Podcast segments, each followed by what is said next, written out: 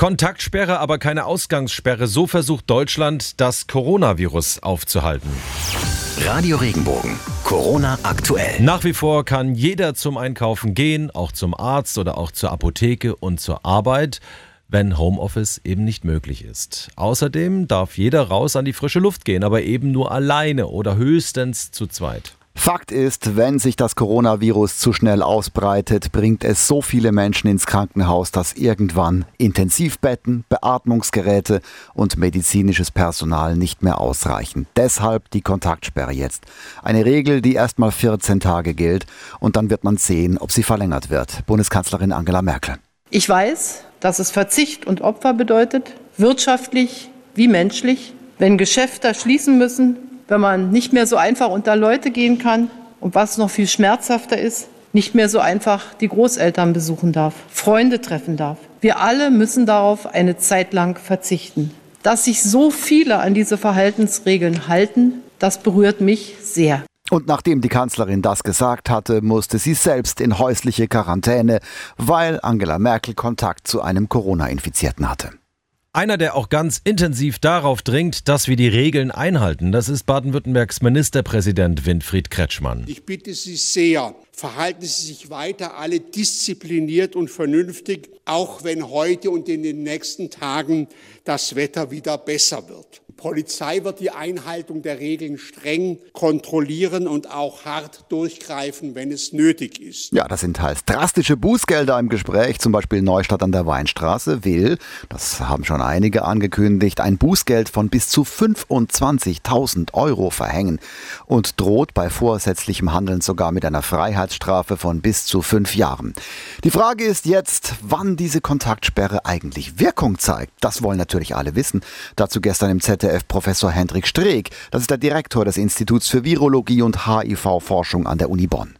Ja, das ist ganz schwer einzuschätzen, aber wir kennen ja das Virus mittlerweile ein bisschen und wir wissen, dass es eine Inkubationszeit von drei bis sogar 14 Tage haben kann. Das bedeutet, dass in drei und 14 Tagen man eigentlich erstmal nicht sagen kann, ob irgendwas passieren wird oder eine Veränderung zu sehen ist. Also wir werden in den nächsten Tagen weiterhin einen Anstieg der Neuinfektionen sehen, weil das ist vor den letzten, in den letzten 14 Tagen passiert. Und dass wir wirklich einen guten Rückgang sehen, das hat auch eine Studie vom Robert Koch Institut gezeigt, wird wahrscheinlich zwei bis drei äh, Wochen dauern. Fast 25.000 Corona-Infizierte zählt Deutschland und über 90 Tote, das ist die aktuelle Bilanz. Das führt auch dazu, dass jetzt Cafés, Restaurants und Kneipen ab sofort überall schließen müssen. Auch Friseure und Kosmetikstudios sind dicht.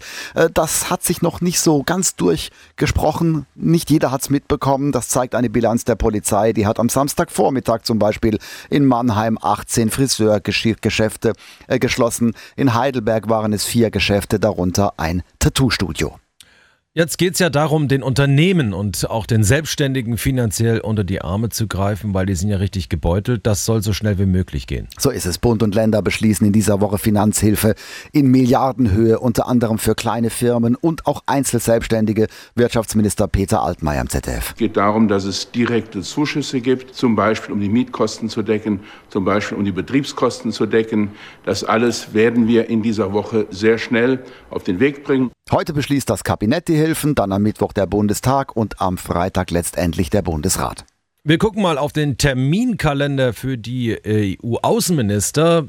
Und zwar sieht der für den heutigen Tag eine Videoschalte vor. Ja, Europa muss solidarischer werden. Es gibt unendlich viele Dinge, die es abzustimmen gilt. Aber immerhin gibt es auf der Ebene der Regionen hoffnungsvolle Zeichen. Man sieht das. Das Elsass schafft es gerade nicht als Hochrisikogebiet äh, aus eigenen Kräften die Corona-Kranken zu behandeln. Und da helfen jetzt Baden-Württemberg, das Saarland und Rheinland-Pfalz und nehmen schwerkranke Elsasser auf. Die aktuellen Infos für die Metropolregion Rhein-Neckar. Ich bin Matthias Wagner. Schönen guten Morgen.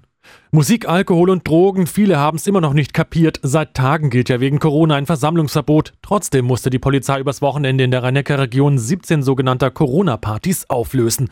Getroffen hatten sich vor allem Jugendliche, unter anderem an Skaterparks, Parkplätzen und Parkanlagen. Gegen fast 100 Feiernde läuft jetzt ein Strafverfahren, weil sie gegen das Infektionsschutzgesetz verstoßen haben.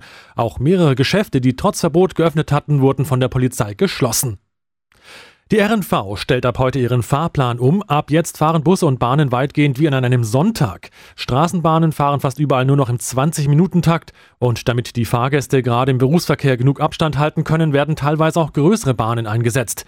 Vor allem Pendler, die mit dem Bus unterwegs sind, sollten vor der Fahrt nochmal genau auf den Fahrplan schauen, denn viele Linien wurden auch gestrichen. Ab 22 Uhr fährt dann gar nichts mehr. Ruftaxen sind ja schon seit Freitag nicht mehr im Einsatz. Das liegt daran, dass sie aktuell auch für Krankentransporte benötigt werden. Die Menschen in Baden und der Pfalz halten in der Krise noch mehr zusammen. Da werden dann auch mal zusätzliche Einkäufe für die älteren Nachbarn mitgeschleppt. Aber nicht alle können so erreicht werden und um die kümmert sich auch das Rote Kreuz. Aktuell sei man aber personell am Anschlag, klagt aktuell der Kreisverband Bad Dürkheim.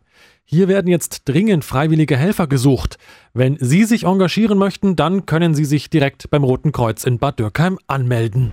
Die aktuellen Infos für Baden und die Pfalz. Ich bin Lars Brune, guten Morgen. Viele tausend Menschen arbeiten in den Daimler-Werken in Rastatt, Gaggenau und vor allem in Wörth. Jetzt ist für die meisten von ihnen aber erstmal Pause. Wegen Corona stehen die Bänder ab heute still. Laut Ralf Köhler von der IG Metall war die Stimmung zum Beispiel in der Belegschaft in Wörth zuletzt ziemlich angespannt. Viele hatten große Sorgen, dass die notwendigen Infektionsschutzmaßnahmen Maßnahmen bei ihnen nicht greifen, weil sie sehr eng miteinander arbeiten müssen. Sie fühlten sich oft unwohl und haben das auch ganz deutlich zum Ausdruck gebracht. Und daher hat das Management sich veranlasst gesehen, die Schließung der Standorte möglichst schnell zu betreiben, um die Gesundheit der Mitarbeiter schützen zu können. Im Ersatzteillager in Germersheim geht ein reduzierter Betrieb weiter, denn auf dieses Lager sind Polizei und Feuerwehr angewiesen.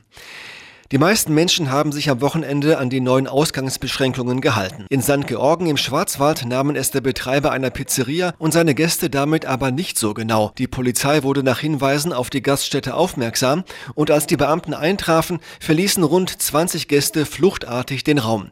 Den 34-jährigen Gastwirt erwartet jetzt ein Verfahren wegen eines Vergehens gegen das Infektionsschutzgesetz. Der Rastatter Oberbürgermeister Hans-Jürgen Pütsch tritt heute wieder seinen Dienst im Rathaus an. Er ist in den vergangenen Tagen vorsichtshalber zu Hause geblieben, weil er in Österreich im Skiurlaub gewesen war. Somit bestand bei ihm der Verdacht auf Corona, aber dieser Verdacht bestätigte sich nicht.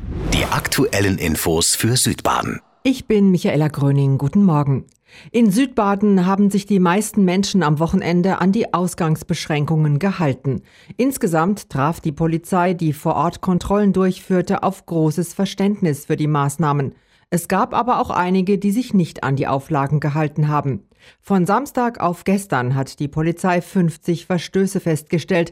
Außerdem musste sie mindestens zehn Läden schließen lassen, die verbotenerweise auf hatten. In Freiburg musste eine Eisdiele dicht gemacht werden.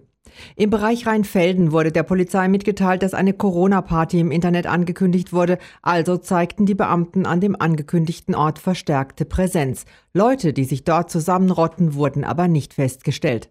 Auch im Kreis Waldshut wurden der Polizei zwei angebliche Corona-Partys gemeldet. Als die Beamten eintrafen, waren die Feiernden aber nicht mehr da. In einem weiteren Fall wurde eine private Feier mit mehreren Personen aufgelöst. Tolle Aktion am Thuniberg, um die Bürger weiterhin mit regionalen Produkten zu versorgen, wurde jetzt ein Bringservice ins Leben gerufen. Obst, Gemüse, Kartoffeln, Brot, Fleisch, Wurst, Honig, Säfte, Wein und bereits Spargel können Sie über das Gasthaus Blume in Freiburg-Opfingen bestellen. Natürlich können Sie sich auch Essen vom Gasthaus liefern lassen oder es abholen. Begleitend gibt es außerdem eine Jobbörse. Denn die Bauern suchen dringend nach Helfern, da keine Erntehelfer mehr kommen. Weitere Hilfsaktionen und Lieferdienste finden Sie auf regenbogen.de. Radio Regenbogen. Corona aktuell.